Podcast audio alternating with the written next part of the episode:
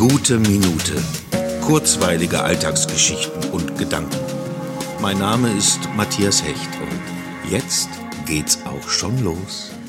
Sag mal, das ist doch nicht mehr normal. Was ist das denn für ein Wetter, hä?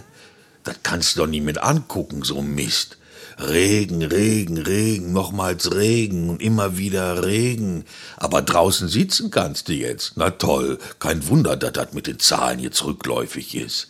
So oder so ähnlich könnte so ein überraschendes Ruhrpott-Gag-Programm anfangen oder ein gespielter Witz oder Radiobeitrag oder so. Ich meine, das bietet sich ja auch förmlich an. Ich weiß nicht, wie lange das her ist, dass wir so viele Tage am Stück permanent Regen hatten. April forever. Kurz Sonne und du denkst, jetzt ist es vorbei und dann plötzlich das heftigste Gewitter und eben Regen.